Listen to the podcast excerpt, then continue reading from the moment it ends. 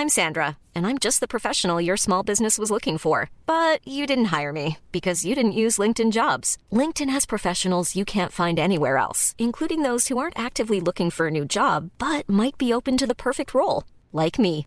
In a given month, over 70% of LinkedIn users don't visit other leading job sites. So if you're not looking on LinkedIn, you'll miss out on great candidates like Sandra. Start hiring professionals like a professional. Post your free job on linkedin.com/people today. In the market for investment-worthy bags, watches, and fine jewelry, Rebag is the answer.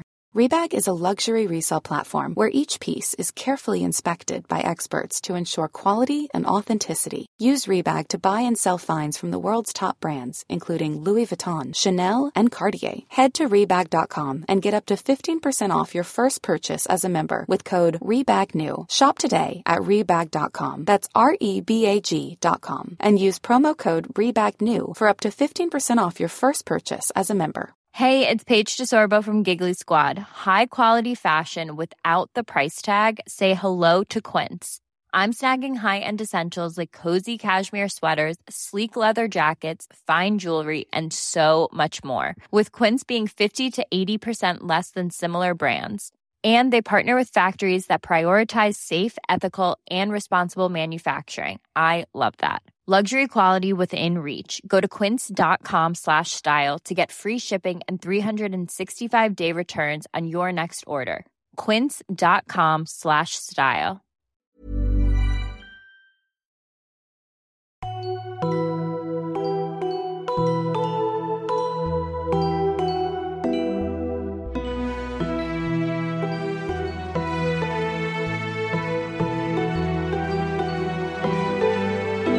Hallo und herzlich willkommen zu einer neuen Folge von Auf ein Butterbier, auch im Harry Potter Podcast mit mir, Stefan und Nadine. Hallo.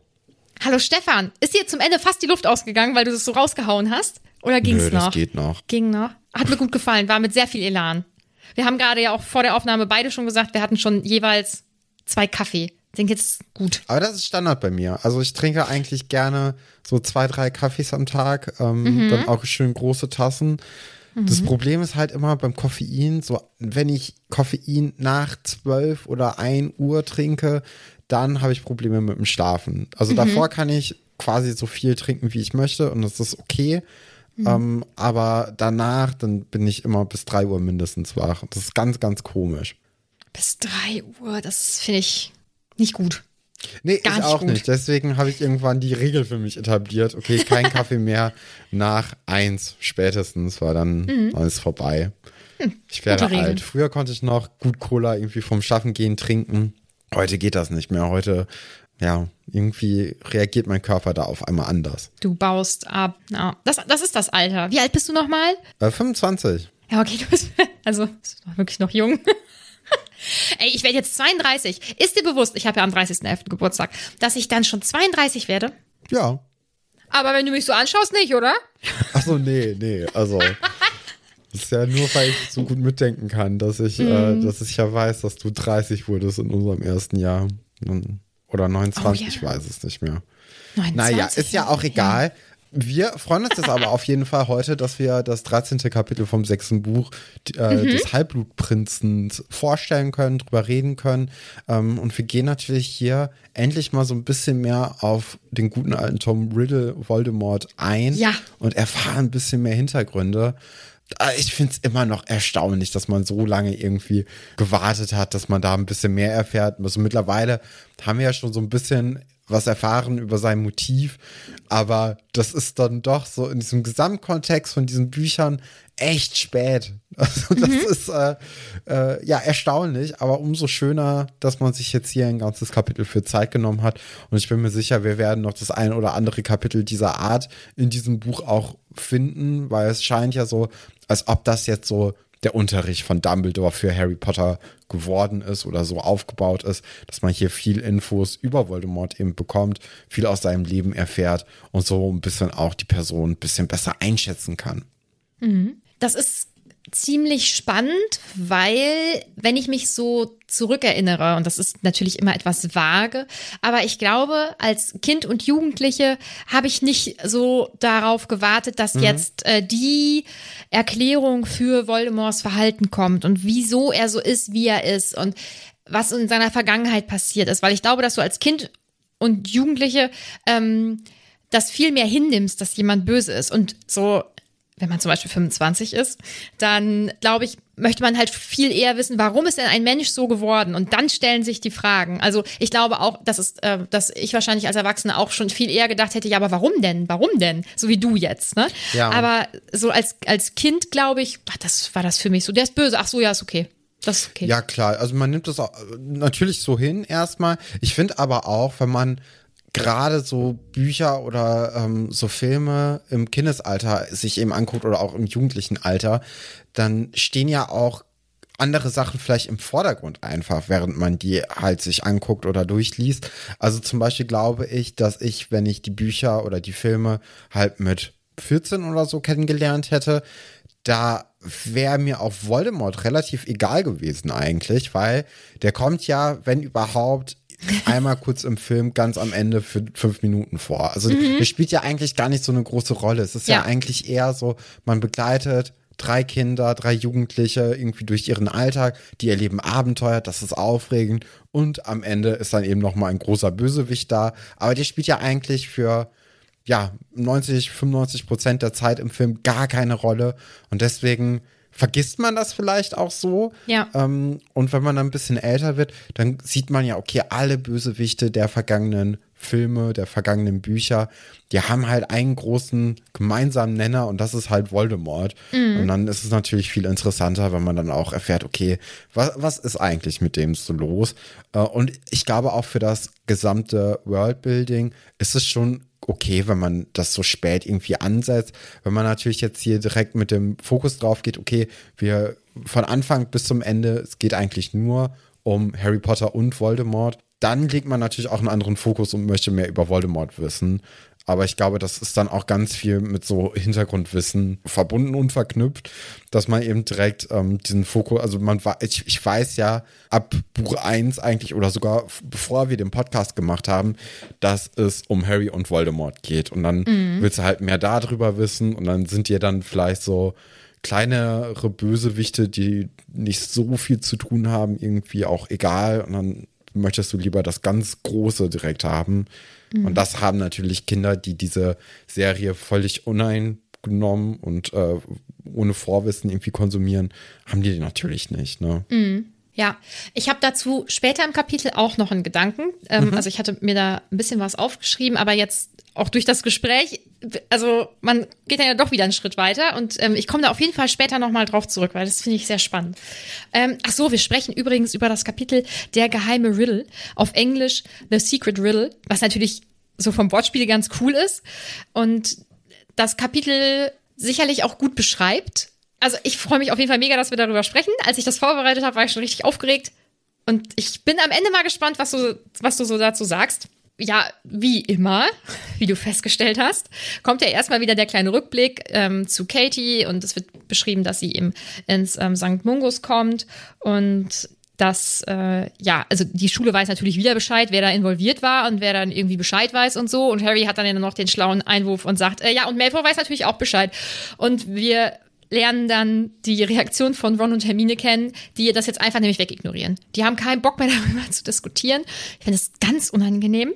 Aber Harry macht genauso stoisch weiter, wie sie es stoisch wegignorieren.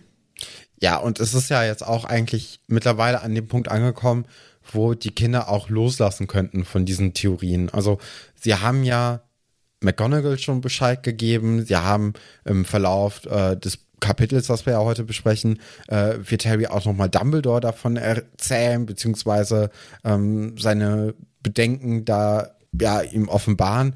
Und ab dem Moment, so was sollen die denn machen? Also, wenn die Erwachsenen das irgendwie prüfen und auch ähm, vielleicht irgendwie selbst dann merken oder eben auch nicht, oder einfach anders einschätzen, dann ist das halt so. Und ich denke, dass sowohl McGonagall als auch Dumbledore beide so Bedenken schon auch ernst nehmen würden, wenn die irgendwie ernst zu nehmen sind. Und ähm, wenn sie es halt ignorieren oder irgendwie auch für, ähm, für falsch anerkennen, dann hat das ja vielleicht auch so seine Gründe. Mhm. Und da könnte man dann vielleicht, also da, da verstehe ich einfach Ron und Hermine, die dann jetzt auch genervt sind. Gerade wenn jetzt auch ein Draco Malfoy das letzte Mal eigentlich dann beim Nachsetzen gewesen sein sollte, wobei ich da ja auch schon gesagt habe, hm, vielleicht Vielsafttrank, wer weiß, dann muss man das auch erstmal hinnehmen und dann ist auch okay und ähm, dann nervt es auch irgendwann wirklich. Hm. Ich muss daran zurückdenken, also an Buch 5, ähm, wo Harry in Dumbledores Büro so wütend ist und Phineas Nigelius dann ja sagt, ja, und die Jugend und die denken ja immer, sie wüssten alles besser und sie fühlen sich immer so unverstanden und so und so gemein der ja auch teilweise ist. Damit hat er ja schon recht. Ne? Also ich glaube, ich an Harrys Stelle würde da auch so sitzen und würde denken, ich weiß es aber besser. Ich weiß es besser mhm. als alle anderen und ich habe recht. Also in dem Alter auf jeden Fall. Da habe ich wirklich gedacht, ich bin hier unglaublich schlau und kann das wirklich viel, viel besser einschätzen als sehr viele andere Leute auch. Ja, ich glaube, ich, ich wäre dann, ich dann Harry. Aber andererseits, gut, wäre ich vielleicht dann ja auch wieder Ron und Hermine, die ja auch denken, die wissen es besser. So. Und ja es, es ist eine sehr verfahrene Situation. Ähm, ganz schön unangenehm. Und Harry lässt ja auch bei Dumbledore nicht los. Also jetzt passiert ja wenig Vorgeplänkel, finde ich, in diesem Kapitel, sondern wir gehen direkt rein ähm, zu dem Nachhilfeunterricht. Also Harry fragt sich vorher ja noch, äh, findet das überhaupt statt und so. Aber ja, Dumbledore sitzt da und er spricht Harry ja auch an, ähm, dass er das mit Katie halt mitbekommen hat und so und sagt dann, dass Professor Snape sich ja gekümmert hat, dass sie jetzt aber ins Krankenhaus musste. Und Harry vielleicht ein bisschen frech, äh, warum Snape? Warum nicht Madame Pomfrey? Auch da, er weiß es halt besser. Ne? Also er findet es schon ein bisschen dubios mit Snape oder so. Keine Ahnung. Also er ist auf jeden Fall etwas frech. Und ähm, das findet Phineas Nicholas Black auch. Und er lässt da ein paar Kommentare ab und so. Also ich finde diese ganze Interaktion tatsächlich ziemlich lustig. Ich muss immer ein bisschen schmunzeln darüber. Und ich kann da auch nicht so sauer auf Harry sein, weil ich finde, dass er halt ein Teenager ist. Ja, also man ne? versteht es schon, ne? Also ja. man weiß, warum er so handelt, wie er handelt. Mhm. Das ist ja nicht das Problem. Das Problem ist halt wirklich, das dass es irgendwann ein bisschen nervt. ja, ich weiß. Boah, wenn ich mit ihm befreundet wäre und ich wäre nicht seiner Meinung, würde ich auch denken, halt bitte den Mund. Bitte. Es ist, oh, es ist so anstrengend, wenn jemand auf demselben Thema die ganze Zeit rumhakt. Naja.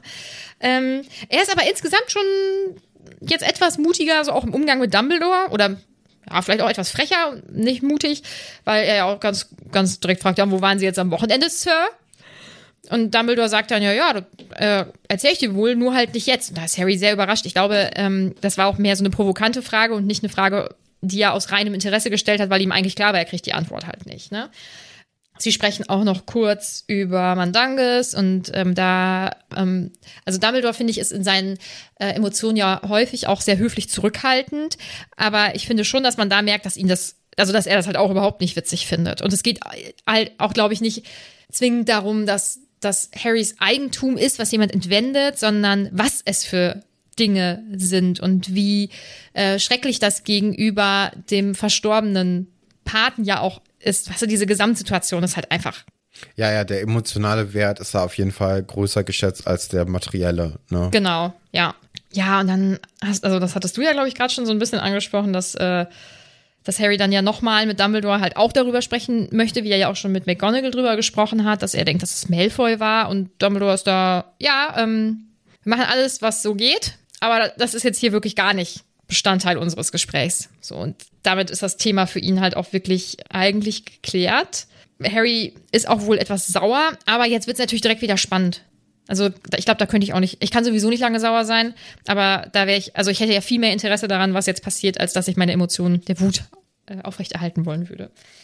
Ja, es geht nämlich wieder zum Denkarium und da kommt jetzt am Anfang erstmal aus so einer Erinnerung so ein mhm. kleiner Mensch heraus. Ähm, also das hat man ja schon länger nicht mehr gesehen. Ich hatte auch schon diese Funktion vom Denkarium fast vergessen, weil man sich ja dann doch eher am liebsten auf diese Szenen ähm, einstellt, wo man dann wirklich auch äh, reintaucht. Aber jetzt äh, kann der natürlich auch so Gedanken ordnen oder so hervorschweben lassen. Und jetzt kommt da eben einer der Gründer von dem ähm, Laden von äh, in der Nocturengasse. Ich vergesse immer den Namen. Burgens and Burgs und das ist Charakter, ja. Charakter Burke. Genau, da erzählt er eben halt, dass er so ein Medaillon ähm, von Slytherin, eben dieser Mirab, abgekauft hat in London und zwar für 10 Galeonen. Das ist natürlich äh, ein guter Preis für ihn, aber schon Ja. sehr über den Tisch gezogen.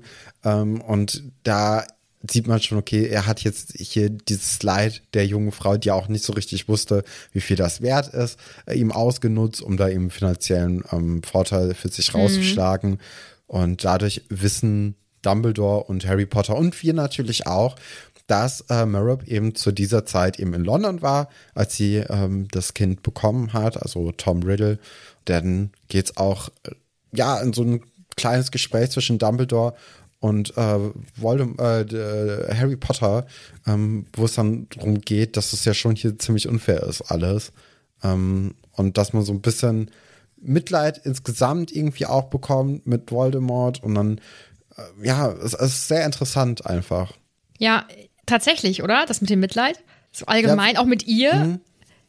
Ja, also das finde ich ganz gut eigentlich, weil es bricht dieses Schwarz-Weiß-Denken ein bisschen auf. Also es geht ja jetzt nicht so weit, dass man jetzt komplett Mitleid Na. bekommt, weil bei Harry natürlich auch äh, die ja die Seiten recht geklärt sind, ne? Und er dann auch so sich wieder so ein bisschen äh, darauf zurück ähm, bezieht.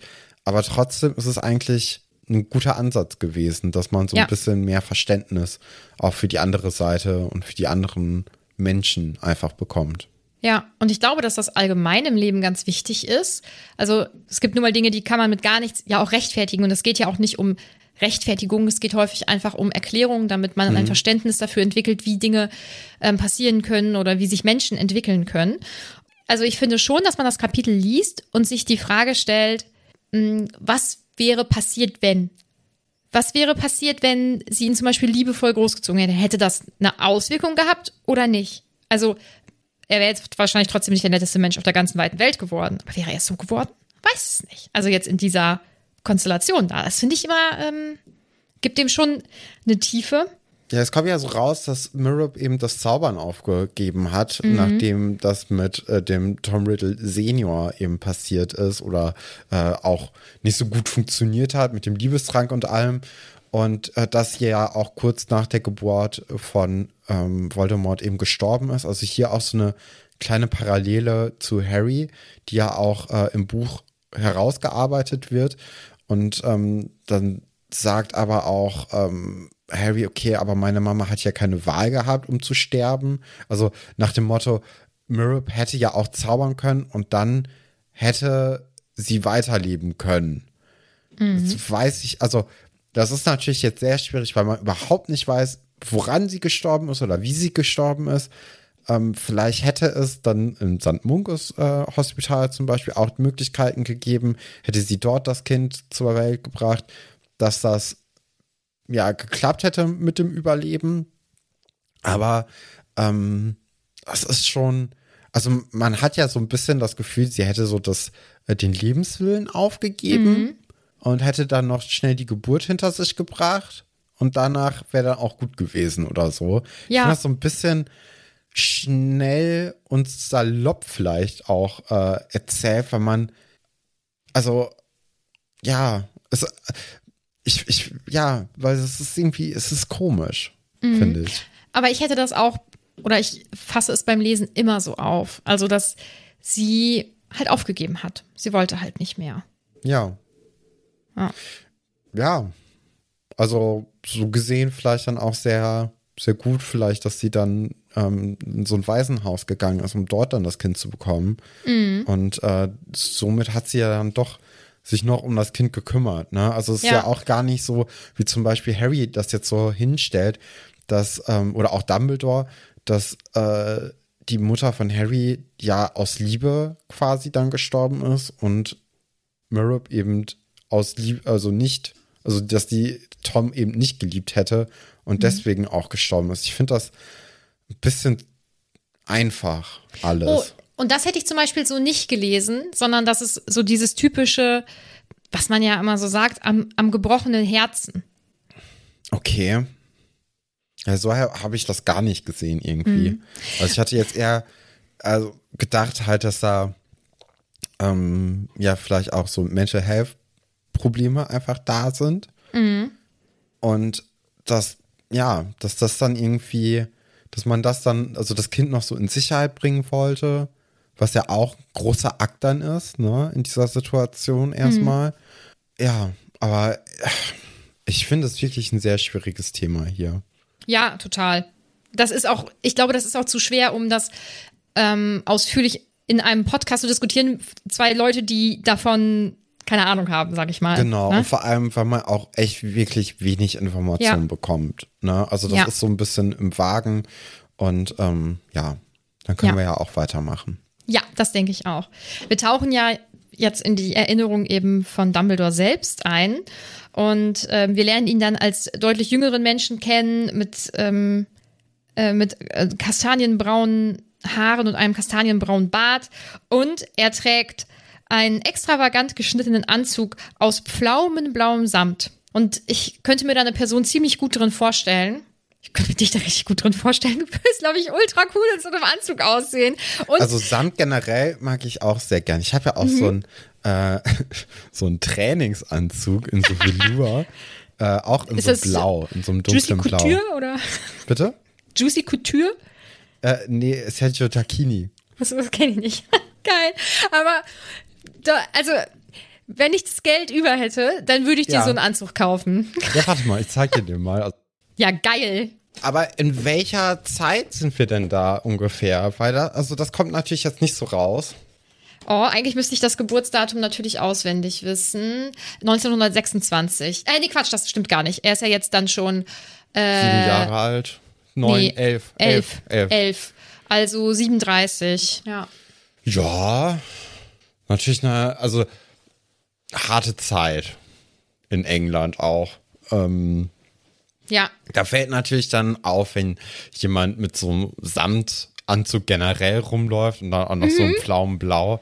Das ist natürlich schon ein bisschen ähm, extravaganter und ungewöhnlicher. Also Ja. man würde dann vor, also ich denke schon, dass man vermuten würde, okay, da ist jemand mit sehr viel Geld. Ja. Passt irgendwie voll zu ihm, oder? Dass er halt auffällig ist und. Aber äh, sozusagen Muggelkleidung wohl kann, aber halt schon so sein, sein eigener Stil weiterhin. Ja. Weil ich, also in der magischen Welt oder die magischen Leute, die werden ja äh, häufig eben so beschrieben, wenn sie Muggelkleidung tragen, dass das einfach äh, albern aussieht. Ja, aber also es hört sich wirklich schon sehr so an, als ob er sich da dem Kleidungsstil gut angepasst hätte. Ne? Nur halt. Nur in Mehr. lässig, ja. Ähm, Harry sagt dann ja auch hübscher Anzug, Sir. Das finde ich ziemlich witzig, ehrlich gesagt. Und äh, ja, dann begleiten wir die zwei eben in das Waisenhaus, in dem Tom Riddle lebt. Und es wird beschrieben als sehr sauber, aber halt heruntergekommen. Also, ja, wie du schon sagtest, schwierige Zeit. Ja, es ist schon sehr deprimierend, oder? Also, vom Lesen, vom Eindruck, also habe ich immer schon das Gefühl, dass die sich halt äh, im Rahmen ihrer Möglichkeiten gut um die Kinder kümmern, aber diese Möglichkeiten sind halt wirklich eindeutig sehr begrenzt. Ne? Also alleine, dass man, ähm, dass die Kinder in so einem düsteren Zuhause halt irgendwie groß werden. Also insgesamt finde ich, liest sich dieses Gebäude alleine schon sehr deprimierend. Ja klar, also soll es natürlich auch, ne? wenn Ja. direkt irgendwie der zweite Satz, der das Gebäude beschreibt, dass alles heruntergekommen ist, dann merkt man schon, okay, hier ist eben kein Geld und ähm, hier ist es auch deutlich trister vielleicht als irgendwie draußen. Und ähm, die ganzen, also es wird ja auch direkt gesagt, okay, äh, hier haben wir jetzt Windpocken im Haus. Also auch, oder da, da hat einer ein Bett voll geeitert. Ähm, das ist natürlich direkt so, okay, hier sind andere Probleme einfach. Hier ist vielleicht nicht ganz so schön irgendwie als Kind aufzuwachsen. Und ähm, in dem Setting lernen wir dann ja erstmal Mrs. Cole kennen, die ja anscheinend das Waisenhaus auch leitet. Und äh, auch erstmal, also es sind natürlich alle total perplex von äh, Dumbledores Auftreten, ne? gerade auch mit diesem Anzug und allem. Das ist natürlich ein selten gesehener Gast. Jemand, äh, ich glaube generell, dass da so Leute vorbeikommen, ist relativ selten. Ja. Und äh, dann möchte er sich ja auch nach einem Kind erkunden, das da jetzt seit elf Jahren wirklich auch wohnt. Und ähm, zu dem es bisher irgendwie noch nie irgendwie ein Anzeichen von Verwandten oder von anderen Menschen, die sich irgendwie für ihn interessieren, gegeben hat. Mhm. Ähm, das ist schon sehr erstaunlich. Also ja. ich finde auch interessant, dass es nicht irgendwie so eine Einrichtung gibt für so Kinder in der magischen Welt, weil, also das, so Harry und Voldemort hatten ja jetzt beide irgendwie so ein bisschen das Problem, dass die nicht, ähm, also dass die, dass für die nicht so richtig gut gesorgt wurde. Ja. Und das, also wahrscheinlich ist diese magische Welt auch zu klein, dass man da irgendwie groß was machen könnte, aber dass da nicht irgendwie so eine Einrichtung gibt, wo dann die fünf Kinder, die dann irgendwie alle elf Jahre mal äh, irgendwie ohne andere Personen aufwachsen, dass sich da dann niemand drum kümmert, sondern dass die dann halt bei den äh, Muggeln wohnen. Mhm. Schon sehr interessant. Ja. Also bei Harry ist natürlich noch mal ein bisschen anders, ne, weil mhm. da ja auch noch Verwandte da sind und man hätte auch vielleicht denken können, dass die ihn dann besser behandeln könnten. Aber dem war ja jetzt nicht so. Mhm.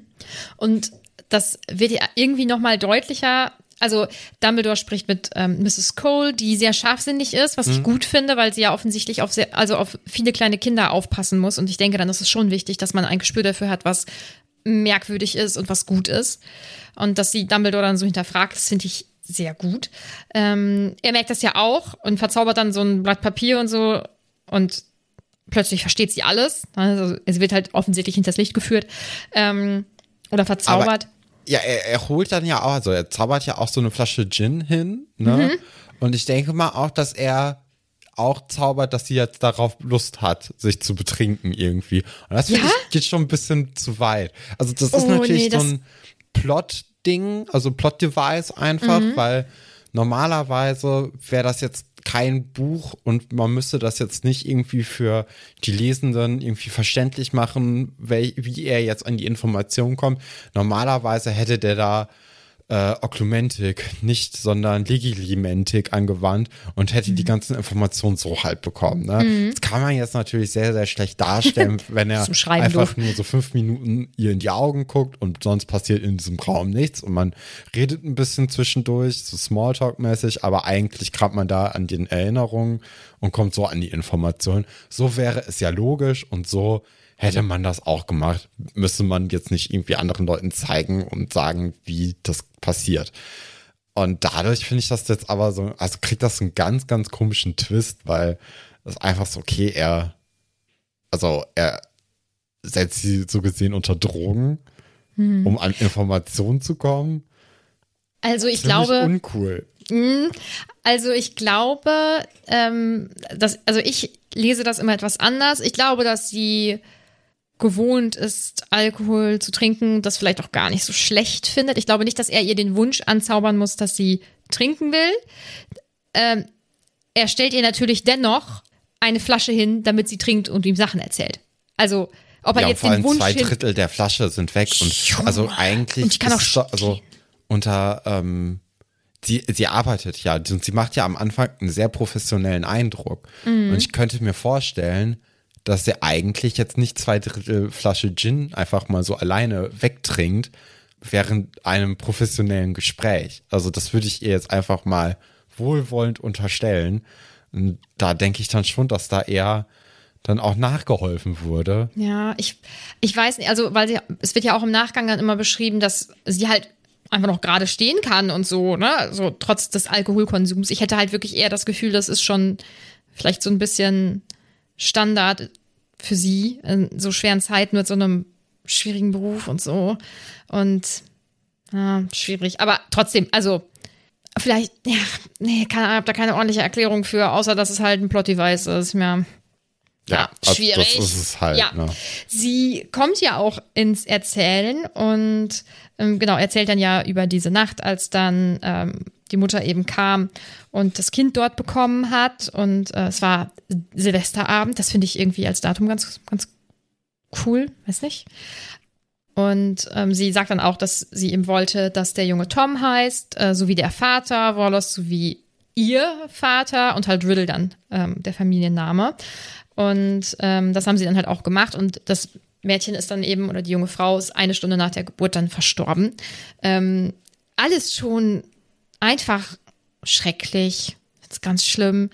Ähm, ja, und dann, dann erzählt sie eben von Tom und fragt aber ja auch vorher, aber egal was ich erzähle, sie, ne also sie nehmen den Jungen auf in ihre Schule, oder? Ja, ganz sicher. Also wirklich, ist es und wenn ich hier irgendwas nicht so Gutes erzähle, es macht keinen Unterschied. Nee, es macht keinen Unterschied. Ist ja schon ein schlechtes Zeichen.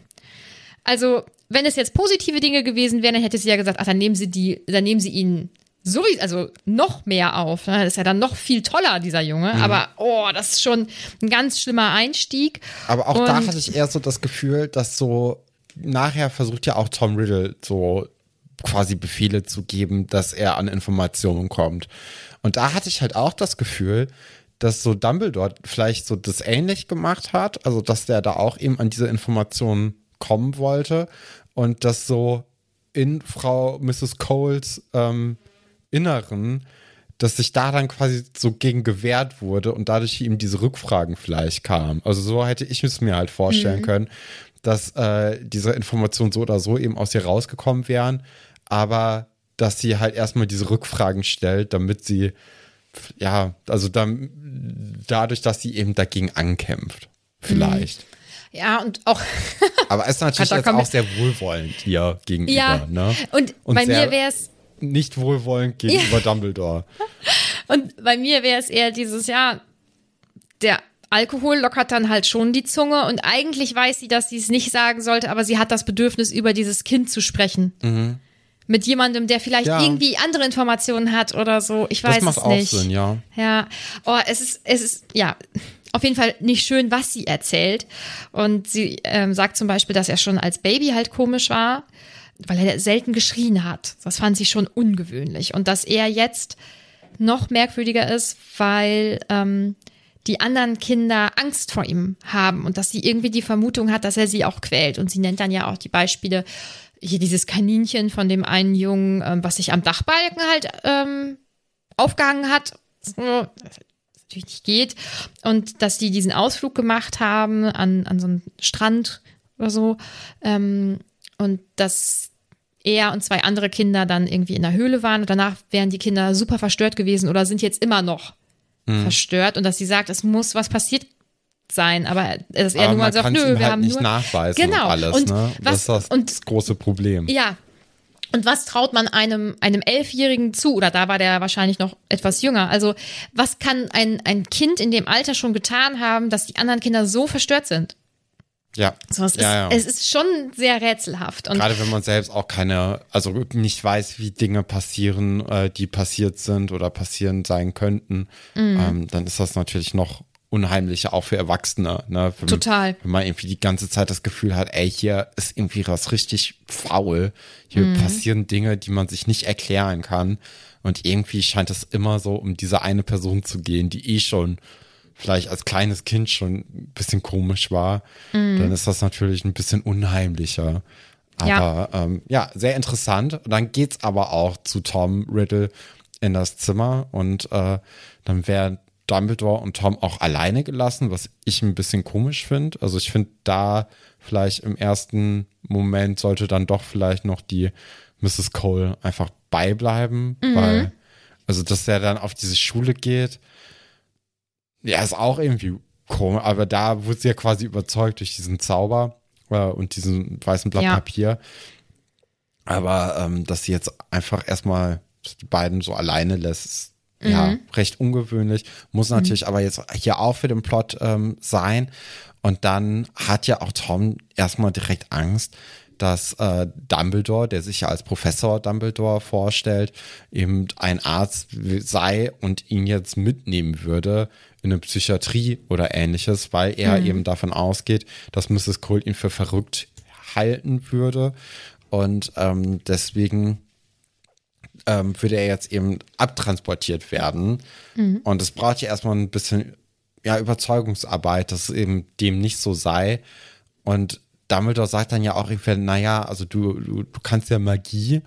Und dann ist er so, oh ja, ach, das ist Magie also. Und damit hat er ihn dann ja auch. Und Sofort, ne?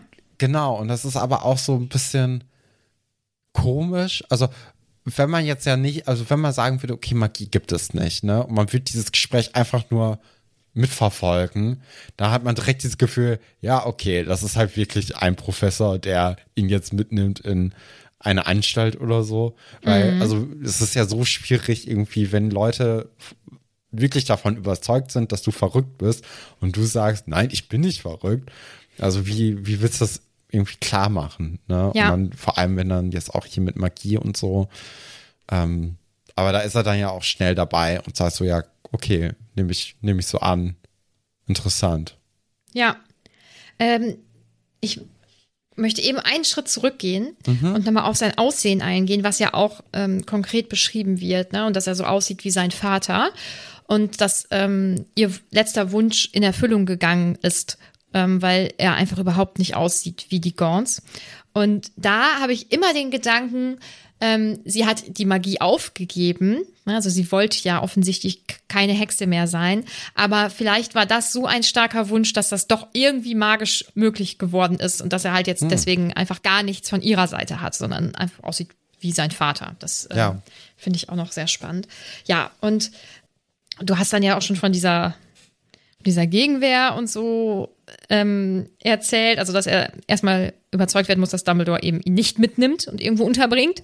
Ähm, und er spricht dann ja auch genau die gleichen Sachen nochmal an, dass er gar nichts gemacht hat mit den Kindern. Und ich, die, die Mrs. Cole, die wäre ja verrückt und was die erzählt und so. Ne? Also er ist, finde ich, direkt ein sehr beängst oder ja doch ein beängstigendes Kind irgendwie. Ne? Vor allem natürlich, weil wir ja auch wissen, was aus ihm dann wird und so. Aber ja. in seinem ganzen Verhalten finde ich ihn schon sehr Ach, unangenehm. Ich, weiß Nein. ich jetzt gar nicht so, ehrlich gesagt, weil wenn du ja die ganze Zeit damit konfrontiert wirst, dass da irgendjemand sagt, diese Person ist unheimlich und diese Person hat damit überhaupt, also auf jeden Fall was zu tun.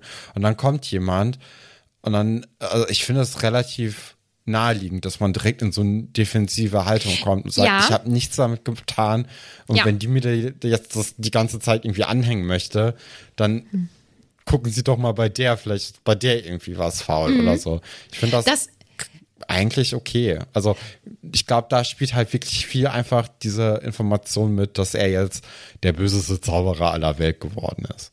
Ja, äh, ich, und ich meine auch gar nicht zwingend, dass er sich verteidigt. Ich glaube, ähm, ich finde, man hört ja so oft, ja, und wenn man unschuldig ist, dann verteidigt man sich gar nicht so doll. Weiß ich nicht. Wenn ich, wenn ich, wenn mich jemand für etwas beschuldigen würde, was ich nicht getan habe, dann würde ich mich auf, also das, ich kenne das ja von mir, dann verteidige ich mich total doll. Weil ich denke, du, hä, du musst verstehen, dass, dass ich diese Sache nicht gemacht habe oder so. Oder mhm. nicht so gemeint habe oder was auch immer. Deswegen, das, da bin ich, ähm, finde ich immer so ein bisschen komisch, wenn man sowas sagt. Ich meine allgemein sein Auftreten, dass er äh, in einem krassen Ausmaß so bestimmt auch ist. Und ähm, er ist ja sehr willensstark offensichtlich. Und ähm, wir als ähm, LeserInnen wissen ja, dass er diese Dinge auch getan hat. Das wissen wir ja auch zu dem Zeitpunkt, wo er es noch bestreitet und so, weil uns das einfach klar ist. Ja. Ähm, und deswegen, ich finde ihn, ich finde diese gesamte Beschreibung von Tom Riddle als Kind einfach gruselig. Vor allem geht's dann ja noch weiter und ähm, er sagt, ach so, ähm, ich wusste immer, dass ich anders bin, dass ich besonders bin und deswegen kann ich all diese Sachen machen. Und Dumbledore fragt dann ja, ähm, welche Sachen meinst du denn? Und dann sagt er, ähm, ja, dass er kann mit Tieren sprechen, er kann machen, dass sich Dinge bewegen. Und das ist ein Satz, den finde ich einfach ähm, richtig krass. Dieses, ich kann machen, dass es ihnen wehtut, wenn ich will. Ja, oh. ja klar. Also hier ist natürlich äh, große Red Flag. Mhm. Also das, das ist auf jeden Fall äh, der Punkt, wo man sagt, okay, da ist jetzt irgendwie was komisch. Ja. Ähm, ich finde aber so im Großen und Ganzen drumherum, also klar, jetzt diese, diese Taten, die passiert sind und dieses Zugeständnis, dass er eben auch Leute quälen kann oder Tiere, das ist natürlich da, also, aber also das alles drumherum finde ich gar nicht so schlimm. Die beiden Sachen sind halt dann, wo du denkst, okay, hm, da ist auf jeden Fall irgendwie was mächtig faul im Staat Dänemark. Aber alles andere ist halt mehr so dieses große, ja, dieses große Drumherum, ne, wo man denkt, so, okay, hier spielen einfach andere Informationen mit, die das so ein bisschen schlimmer machen, als es vielleicht wirklich ist. Mhm. Ja, ja, auf jeden Fall. Also natürlich spielt das mit rein, dass wir wissen, dass aus dem mhm. kleinen Tom Riddle dann irgendwann Lord Voldemort wird und ähm, dass uns ja nun mal klar ist, dass er diese Dinge getan hat und so, das macht das insgesamt so gruselig. Also es ist einfach ein, ein sehr gruseliges Kind, ja. Dumbledore soll ihm dann ja zeigen, das ist ja sein Befehl, dass er äh, tatsächlich äh, magische Kräfte besitzt. Und Dumbledore korrigiert ihn dann ja auch direkt und sagt, naja, also wenn du ähm, zu unserer Schule gehen möchtest, dann hast du mich Professor oder Sir zu nennen. Und ähm, ich finde diesen Gesamteindruck so krass, wenn man das weiterdenkt, dass hier ähm, der erwachsene Dumbledore halt ist, der den kleinen Lord Voldemort trifft und da direkt eigentlich aufzeigt, also, wie soll ich das sagen? Der da schon so eine Art Machtverhältnis nicht, aber der ihm deutlich macht, in der Beziehung bin ich der Lehrer und du der Schüler. So. Und mit dem Gedanken, dass später eben ein, oder ist er jetzt schon sehr begabt, aber dass aus diesem sehr, sehr begabten ähm, und vielleicht schon sehr grausamen Kind der, der schrecklichste Bösewicht der magischen Welt eben wird und er hier schon auf, auf diesen anderen sehr, sehr krassen Zauberer trifft, finde ich übel cool. Mhm. Dumbledore macht dann ja weiter damit, ihm zu zeigen, wer jetzt hier das Sagen hat, weil er dann ja, ähm, um die Magie zu beweisen, seinen Schrank in Flammen setzt im Prinzip ja auch wieder nur so als Lehrstück. Also äh, die Flammen hören dann auf. Ähm, Tom ist natürlich super aufgeregt und schreit ihn halt auch an und so. Und dann, äh, genau, hören die Flammen auf und dann rüttelt es aber so im, im Schrank. Also da ist halt irgendwas drin, was raus will und das sagt Dumbledore auch. Und dann kommt da so eine so eine Dose oder eine Schachtel ähm, zum Vorschein und da sind äh, Gegenstände drin, also ähm, keine Alltagsgegenstände, ein Jojo, ein silberner Fingerhut und eine angelaufene Mundharmonika. Und ähm, dann sagt Dumbledore, sind das, also gehören dir diese Sachen oder wollten sie da raus, weil sie dir nicht gehören? Und dann ähm, muss Tom halt auch zugeben. Und das ja auch nicht gerne. Ne? Man merkt, der macht das jetzt, ne? Aber ähm, ich kann naja, das gar also nicht sagen genau wir mal, du hast Sachen geklaut und als Trophäen hm. quasi behalten dann sagst du ja nicht gerne irgendwie, wenn du erwischt Nein. wirst, naja, ja, ich hab, ich hab die geklaut. Nee. Also da gibst du ja mm. nicht gerne Sachen zu, sondern sagst du, ja, okay, habe ich gemacht. Ja, aber ich finde, sein gesamtes Verhalten ist halt trotzdem Gegenwehr. Ich kann das gar nicht richtig beschreiben. Also er gibt nicht ja, also klein bei. Er macht es, es dann, mh, aber, es aber ich ja finde beschrieben, dass da keine Scham hinter ist. Genau. Also er bereut diese Sachen nicht, dass er das getan hat, aber ja. er gibt es halt zu, weil er quasi dazu gedrängt wird. Ja. Und ja. hier steht, er startet Dumbledore nach wie vor kalt und abschätzend an. Also es ist ihm halt auch scheißegal, was da jetzt ein Dumbledore davon hält. Es geht ihm nur darum, dass er auf dieser Schule halt aufgenommen wird. Also ich finde, ich finde ihn so, der lässt sich nicht, nicht äh, klein machen, ist auch nicht das Richtige. Ich kann das gar nicht sagen, aber da ist komplette Na, ja, Gegenwehr. Also, ich glaube, er hat jetzt ist vielleicht auch nicht so richtig mit Autoritäten ähm, ja, das vielleicht kann man so auch, sagen. Also wir gehen ja auch später dann, ähm, wenn der Name Tom fällt, kommt dann ja auch so, er, er möchte ja unbedingt irgendwie ähm, individuell sein und ja. äh, nicht irgendwie gleich wie die anderen sein. Und man hat ja auch in diesem Waisenhaus einfach schon festgestellt, dass alle Kinder in diesen grauen Sachen da rumlaufen, also alle mhm. sehr uniform sind. Und ähm, es gibt wahrscheinlich einfach in seinem gesamten Leben hatte er bis zu diesem Zeitpunkt eigentlich nie den Moment, wo er irgendwie so als Main Character quasi von jemandem wahrgenommen wurde, es sei denn vielleicht er hat irgendwie sich daneben benommen, dann wurde er vielleicht auch mal irgendwie äh, einzeln rausgenommen und es wurde sich vielleicht mit ihm unterhalten und so. Vielleicht hat das, also das ist natürlich hier alles sehr spekulativ und nur in so einem Kinderbuchrahmen irgendwie jetzt hier zutreffend, ne? Ähm, oder auch vielleicht gar nicht. Also kann ja auch sein, dass ich hier Müll rede. Aber es hat ja so den Eindruck, als ob immer negatives Verhalten zu einer positiven Bestärkung bei ihm geführt hat, weil er dann die Reaktion bekommen hat, die er eben bekommen hat. Und wenn du halt irgendwann merkst auch, also er merkt ja irgendwann, dass er Kräfte hat und er lernt ja auch erstaunlicherweise diese einigermaßen zu kontrollieren, bevor mhm. er überhaupt nach Hogwarts kam. Und dadurch muss er sich ja auch gar nicht mehr an so viele Regeln halten, die in der Gesellschaft, ähm, in dieser Muggelgesellschaft eben für alle anderen gelten. Weil wenn jemand ihm nicht die Wahrheit sagen will, kann er zaubern, beziehungsweise kann er so eindringlich irgendwie was sagen, dass die gegenüberliegende Person ihm die Wahrheit sagt oder das sagt, was er hören möchte. Und da hast du ja direkt schon so viel Macht irgendwie in dir, dass du ja auch mit Erwachsenen irgendwie, also dass du da gar nicht mehr so, so richtig Zugriff auf dich bekommen hast, gerade wenn du nicht so eine starke Bezugsperson irgendwie hast, wo du auch sagst, okay, ich möchte oder von, äh, ich lasse mir zum Beispiel von äh, Mrs. Cole irgendwie was sagen oder mich erziehen, weil wenn du irgendwann merkst, dass du stärker bist als die oder ähm, dass du deinen Willen trotzdem durchsetzen kannst, dann verlierst du da ja auch so Respekt oder auch Furcht davor oder mhm. ähm, die Akzeptanz auch, sich den Regeln vielleicht zu beugen. Und dann läuft, also dann ist es, glaube ich, auch sehr schwierig, sich dann wieder irgendwie anderen Leuten unterzuordnen, wenn du das einmal irgendwie für, sagen wir mal, drei Jahre, in denen er das jetzt konnte, irgendwie durchgekriegt hast. Ich finde es eher erstaunlicher auch, dass das Zaubereiministerium dann in der Zeit nicht gemerkt hat, dass da jemand irgendwie so regelmäßig vielleicht dann auch diese Zauber ausführt. Also da, also gerade mit dieser Kinderdingsbums-Sicherung, dass man da eben als ähm, unter Elfjähriger eben, also das kriegt man ja schon raus anscheinend, wer oder wo gezaubert wird, weil man sagt, okay, da ist ein Kind im Waisenhaus, das zaubert andauernd. Ähm, und dann kannst du ja auch sehen, welche Zauber du gemacht hast. Also Harry wurde ja wegen dem äh, Patronus-Zauber fast äh, verhaftet quasi oder der Schule äh, verwiesen dann kannst du ja schon herausfinden, was da so gezaubert wird und dass da dann nicht irgendwann irgendjemand mal kommt und sagt, ja, guten Tag hier, äh, Tom, wir müssen mal uns unterhalten, das geht so nicht. Das ist halt schon auch ein bisschen erstaunlich, dass man das dann jetzt hier so spät irgendwie rauskriegt und rausfindet. Und ähm, deswegen finde ich aber auch insgesamt, dass Tom schon so Sinn macht. Also so mhm. wie der jetzt in diesem ähm, Kapitel halt beschrieben wurde, macht das alles irgendwie ja, ein Gesamteindruck, der sich ja. irgendwie da gut verfestigt und ähm, mhm. wo man auch denkt, ja, okay, aus dem musste ja irgendwie Voldemort werden.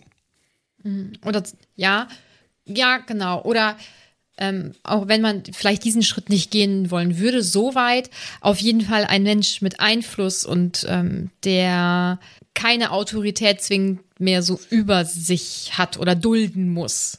Ja. Ja. ja. Und das eher so eher in die negative, beängstigende genau. Richtung. Also das ist ja, das gesamte Kapitel ist ja, okay, ähm, ja, ist einfach sehr negativ. Ne? So alles, was in äh, Voldemorts oder Toms Leben bis dato passiert ist, ist natürlich ganz, ganz furchtbar und äh, ne, da ja. wird es dann sich dann doch wieder ein bisschen einfacher gemacht als dann am Anfang, wo da wenigstens noch mal irgendwie so das Leid von Mirab auch erwähnt wurde. Ja. Ja, zurück äh, zu dem Gespräch.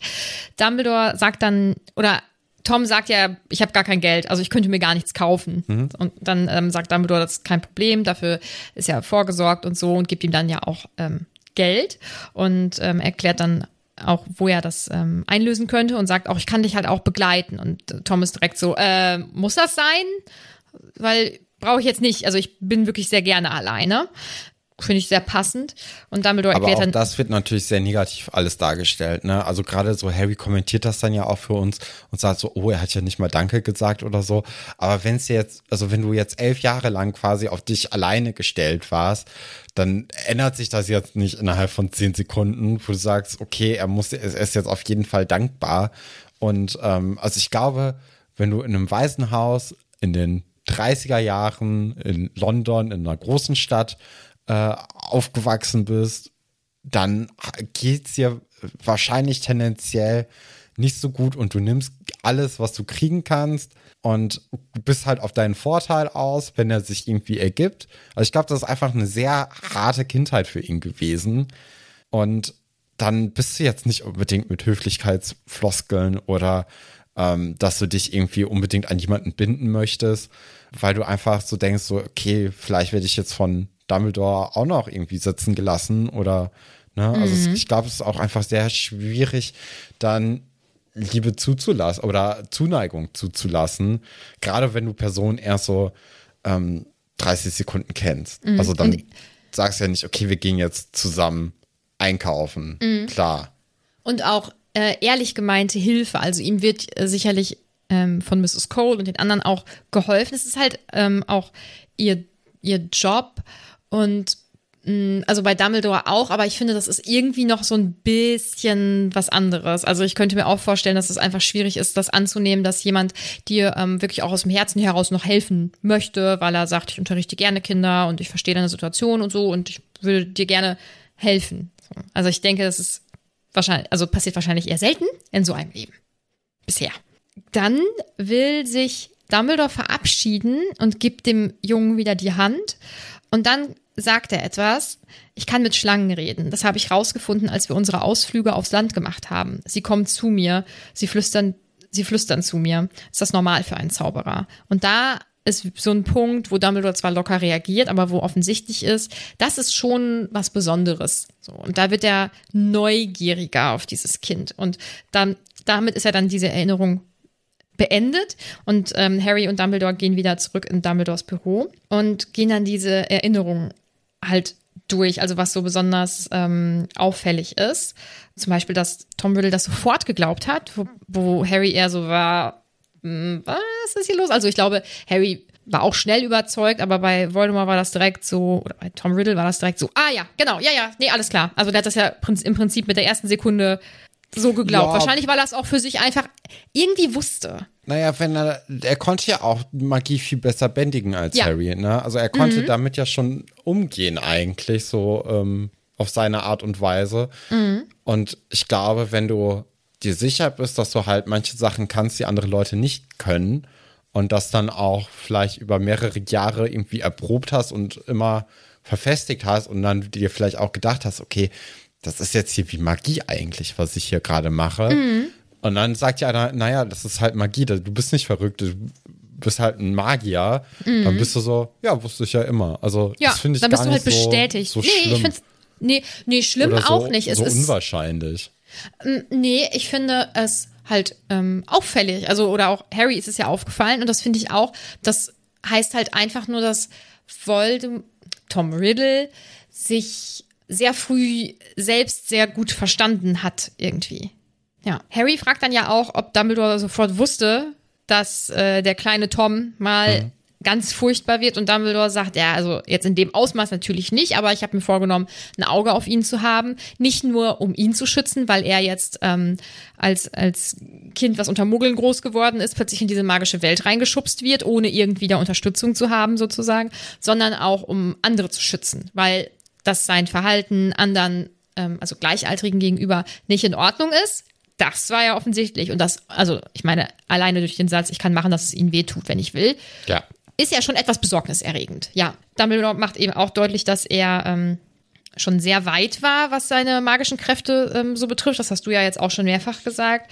Und ähm, ja, Harry spricht dann nochmal dieses Paselmund-Ding an und da sagt Dumbledore, ja, das ist schon ungewöhnlich, das wäre jetzt nichts, was ihm so die größten Bauchschmerzen gemacht hätte, aber ungewöhnlich war das halt auf jeden Fall. Und dann macht Dumbledore ihn ähm, ja nochmal auf diese Reaktion auf den Namen und sowas aufmerksam und ähm, dass er äußerst unabhängig und geheimniskrämerisch war und offensichtlich keine Freunde hatte. Er wollte keine Hilfe oder Begleitung für seine Reise in die Winkelgasse. Und ähm, er ähm, macht dann ja weiter und erzählt, dass er auch ähm, der Meinung ist, dass auch die Todesser, die behaupten, sie wären sehr eng mit ihm und hätten eine enge Beziehung oder wären vielleicht sogar befreundet oder so, dass die sich das eigentlich nur vormachen, weil Lord Voldemort, Tom Riddle, gar nicht in der Lage ist, eine, also solche Beziehungen zuzulassen. Er will das gar nicht, er braucht das auch gar nicht. Und so sehe ich das auch. Ja, also Gefolgsleute ja. sind gut, aber halt als Zweck und nicht als Begleitung oder mhm. emotionaler Support oder sowas. Und ähm, dann zum Schluss geht er eben nochmal auf diese Trophäen ein, ähm, die er den, den Opfern seiner Quälereien ähm, abgenommen hat. Ja. Und damit will er Harry eigentlich entlassen. Und Harry fällt dann auf, dass der Ring weg ist. Ja, genau. Und dann ähm, kriegt man ja quasi nochmal so, okay, ich dachte, haben sie jetzt vielleicht auch die Mundharmonika mhm. oder so? Und dann ist ja dann wieder, ah, okay, du hast es kapiert.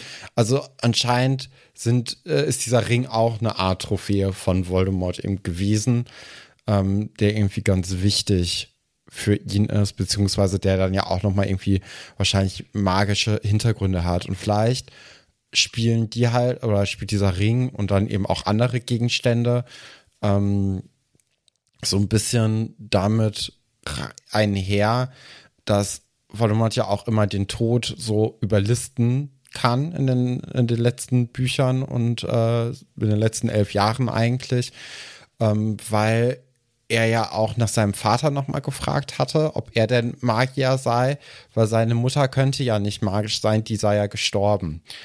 Und dann ist dann vielleicht auch nochmal, okay, also so eine, so eine Art Antrieb oder so eine Erklärung für den Antrieb, vielleicht, dass Voldemort versucht, den Tod zu überlisten und den, ähm, ja, also um nicht sterben zu können, quasi. Mhm.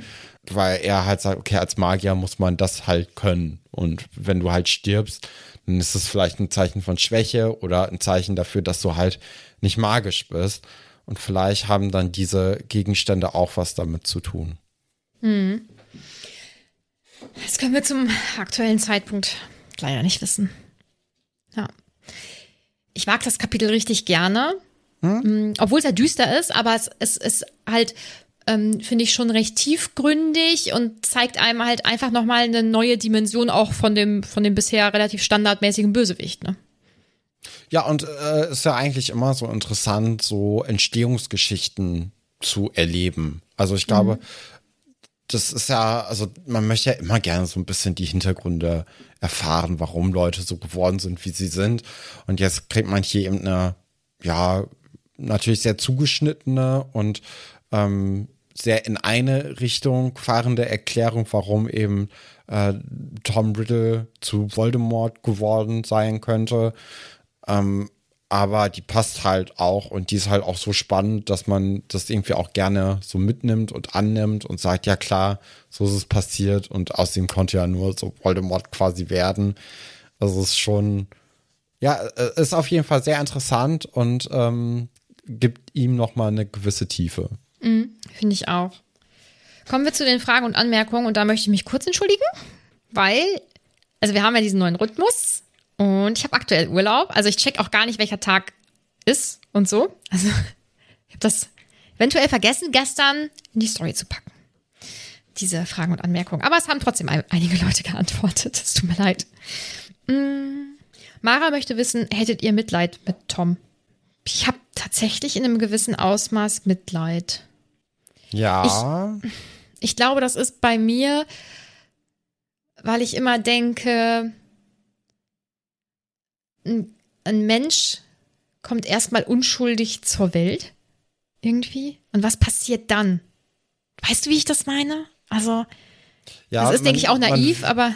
Ja, klar, also man, man hat ja schon Mitleid mit ihm, ne? Also man mhm. wünscht sich ja in der Regel eigentlich, dass ähm, gerade auch Kinder einfach ein gutes Umfeld haben, dass Kinder in einer liebevollen Familie aufwachsen und dass sie da einfach eine sehr angenehme Kindheit haben. Und das scheint ja bei Tom Riddle jetzt nicht so der Fall gewesen zu sein. Jetzt nicht unbedingt, weil er im Waisenhaus aufgewachsen ist, sondern weil da einfach viele Dinge irgendwie nicht so richtig funktioniert haben. Er wurde ja auch mit seinen magischen Kräften auch alleine gelassen, was natürlich auch ähm, irgendwie schade ist, ne, dass da irgendwie mhm. nicht einer, der auch weiß, was es damit auf sich hat, sich dem angenommen hat und irgendwie erklärt hat, weil sogar ein Harry hatte ja irgendwie mit den, ähm, mit den Dursleys theoretisch Leute gehabt, die ihm das erklären könnten. Ne? Und Tom hatte das jetzt mal überhaupt nicht irgendwie in seinem mhm. Leben. Und ja, klar, also man hat schon so ein bisschen Mitleid mit ihm, ne? Und auch irgendwie diese Lösung, dass er ja jetzt nach Hogwarts kommt und dann aber ich denke mal, in den Sommerferien ähm, dann immer wieder zurück in dieses Waisenhaus muss, wo auch das gesamte Umfeld eigentlich sehr negativ auf ihn zu sprechen ist und keine Lust auf ihn hat. Das ist natürlich jetzt auch, auch wie bei Harry eigentlich, so eine Sache, wo man Mitleid mit ihm hat. Und ich glaube auch diese, ähm, diese Parallelen zu Harry, die sind schon auch äh, bewusst gewählt, damit man vielleicht auch so so ein bisschen sieht, okay, bei dem einen habe ich jetzt mehr Mitleid als bei dem anderen und eigentlich ist das ja schon unfair und so. Mhm. Ja. Ja, finde ich auch. Topolina fragt, was schätzt ihr, wie lange der Unterricht mit Elvis abends immer geht? Das kann nicht so lange sein, ne? Ja.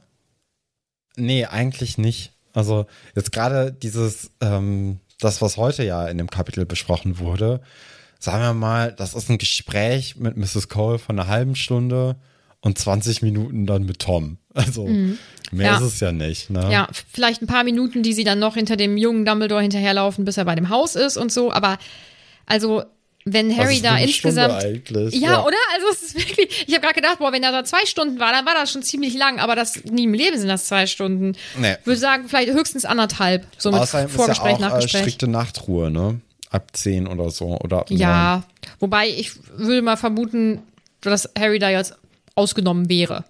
Sie schreibt außerdem, wäre die Zeit der Heiler nicht besser bei den PatientInnen als bei den stündlichen Berichten aufgehoben? Mhm. War auch mein Gedanke, aber vielleicht geht das ja automatisiert. Ja, ich glaube, da ist ja so eine selbstschreibende Feder oder so, wie Mhm. Rita Kimkorn sie ja auch hatte. Ja, Und da kann man einfach sagen, okay, Katie geht's gerade so und so. Fertig. ja. Ähm, sie schreibt außerdem, und sollten nicht lieber die Eltern die Berichte kriegen, geht das Elbes etwas an. Ich denke, dass das eine Absprache ist. Ja, könnte ich mir auch vorstellen. Mhm. Die Wab Difo möchte wissen, woher weiß Dumbledore, dass das Halsband von Borgin Burks stammt? Ich glaube irgendwie, dass das eindeutig ist, oder? Ich glaube, so viele Möglichkeiten gibt es da sonst nicht. Ja, vielleicht ist der da auch manchmal und guckt, was die so in der Auslage haben oder so. Schwierig zu sagen. JW Krypo ähm, schreibt, warum wusste Mirope nicht, dass das Medaillon mehr wert ist? Ihr Vater hat doch immer damit geprahlt. Ich denke, dass sie verzweifelt war und vielleicht auch etwas schlichter als, keine Ahnung, ihr Vater oder so. Oder und wie viel, wie viel Umgang mit Geld hatte sie in ihrem Leben? Ja, sie war ja auch nicht auf Hogwarts, ne? Genau. Glaube ich. Und ähm, vielleicht hat man dann auch so ein bisschen die Relation nicht äh, zu Slytherin oder so. Also klar, in ihrem Leben hat das irgendwie immer eine Rolle gespielt, ne? dass sie dann auch das Medaillon aus der Familie quasi hatte. Und vielleicht ist das dann halt für sie wertvoll oder sie dachte vielleicht am Anfang, es ist wertvoll. Und dann ähm, kriegst du ja halt so zehn Goldstücke und denkst so, ja, ist doch, ist doch viel oder ne, dann Verzweiflung auch. Und äh, sie, sie kann ja gar nicht so richtig wissen, ob das irgendwie in der gesamten magischen Gesellschaft wirklich ein einflussreicher Typ war oder einfach nur so eine Geschichte aus der Familie. So, hier, wir hatten mal jemanden in der Familie, der war echt toll. Also das kennt Ja. man ja vielleicht selbst so aus seiner eigenen Familie, dass da irgendwelche Geschichten über Vorfahren erzählt wurden und denkst so, ja, okay, also noch nie was von dem gehört. So nehme ich das einfach mal so hin. Passt Sag schon. Mhm. Ja. Ähm, Mrs. Gallinis fragt, was passt besser zu Dumbledore? Der Anzug, den er in der Szene im Denkarion trägt oder seine aktuelle Garderobe? Beides zu seiner Zeit, oder? Ja, finde ich auch. Das hat ja. Ja. immer, also manche Kleidungsstücke passen halt besser in andere, also in manche Zeiten als in andere Zeiten. Ja. Maria möchte wissen, was war wohl in der Höhle am Meer? Das ist eine gute Frage, weiß man nicht. Ne? Vielleicht, äh, vielleicht irgendwas mit Schlangen, weil er man hat ja dann später gesagt, hier ähm, bei diesem Ausflug oder so, man weiß jetzt nicht, ob das der gleiche Ausflug ist, aber da hat er halt herausgefunden, dass er mit Schlangen sprechen könnte. Und vielleicht ähm, hat er quasi so Schlangen auf seine Mitschüler gehetzt und ähm, die haben dann vielleicht auch angegriffen und dann hat er gesagt, stopp. Und dann haben die aufgehört und für die Kinder ist das natürlich dann komisch, wenn man vielleicht dann angegriffen wird und jemand kann die irgendwie beherrschen und so. Wer weiß. Was hattest du da für Ideen? Oder kannst du dazu nichts sagen? Äh, nee, da gibt's, also da, es gibt keine Auflösung dazu. Ah, okay. Ähm,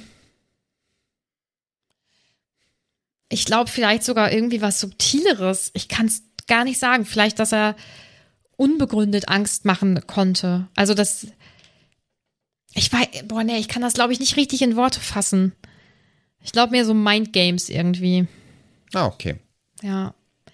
Ähm, Henrik schreibt, ich finde Buch 6 einfach so gut. Endlich seid ihr bei meinem Lieblingsband angekommen. Ja, find's auch richtig cool.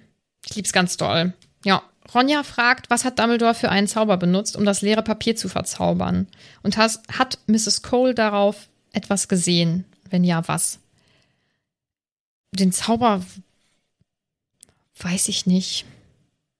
Aber ich glaube auch nicht, dass da eine tatsächliche Erklärung drauf stand, sondern dass sie nur denkt, sie hätte eine Erklärung, oder? Ja, ich denke, dass da irgendwie so was recht Offizielles ist und äh, mhm. irgendwie, ja, irgendwie mit vielen Stempeln und Abzeichen und so und dass man dann sehr schnell überzeugt ist. Mhm. Mhm. Stand im Brief, den Tom von Dumbledore wirklich bekommen hat, wirklich auch, wie man aufs Gleis 9 3 Viertel kommt. Wieso wusste Harry das nicht? Wurde die Anweisung einfach vergessen? Ich glaube, die wurde vergessen. Ja, oder ähm, das steht da halt auch nicht drin und er sieht das halt auch bei anderen Leuten, die da irgendwie, mhm. also, ne, vielleicht ist das ja auch einfach genauso wie bei Harry gewesen. Mhm. Das waren die Fragen und Anmerkungen.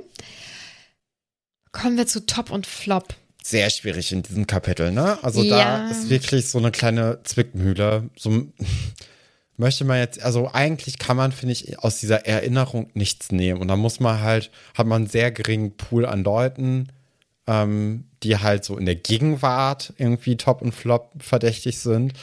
Ähm, und da habe ich dann einfach gesagt, Flop nämlich Harry dafür, dass er halt mit Draco weiter rumnervt und als Top nehme ich dann Hermine und Ron, die es einfach ignorieren. Aber es ist halt wirklich sau schwierig in diesem Kapitel. Hm. Ähm, wie hast du dich denn entschieden? Ich habe ähm, hab die Erinnerung genommen. Ich habe ja. dann als Top halt Dumbledore, weil es Dumbledore ist, und als Flop halt Tom Riddle, weil er Kinder gequält hat. Der ist ein Kind selbst. Äh, ist so schon das Dürfste, was passiert, glaube ich. Ja. In dem Kapitel. Ja. Aber ist halt einfach irgendwie schwierig. Ist es. Ja. Gab schon mal leichtere Kapitel auf jeden Fall. Vielleicht ja das nächste mit dem Namen Felix Felicis. Ich, ja. ich habe ein bisschen Angst, dass man jetzt diesen Trank für irgendwie was richtig Dummes ausgibt. So dass man, dass man irgendwie so jetzt denkt, so, hm, ich habe einfach mal Bock auf einen guten Tag und ich trinke jetzt einfach mal diesen Trank, den Harry da gewonnen hat. Und dann passieren halt Dinge. Aber also ich an Harrys Stelle würde mir den halt irgendwie für den Kampf mit Voldemort aufheben und nicht jetzt so an einem Freitagnachmittag einfach mir mal reinziehen. Also ich habe ich hab ein bisschen wirklich Angst, dass er da einfach so als Teenager sagt, so, naja, ich möchte mal wissen, wie das so ist. Okay. Ja, das erfahren wir dann nächste Woche, wenn wir ins nächste Kapitel gehen. Für diese Woche sind wir durch. Bewertet uns gerne, folgt uns gerne. Ihr könnt uns auch unterstützen über Steady oder indem ihr unseren Merch kauft. Die Links sind in der Folgenbeschreibung. Und sonst hören wir uns nächste Woche. Bleibt Porträt.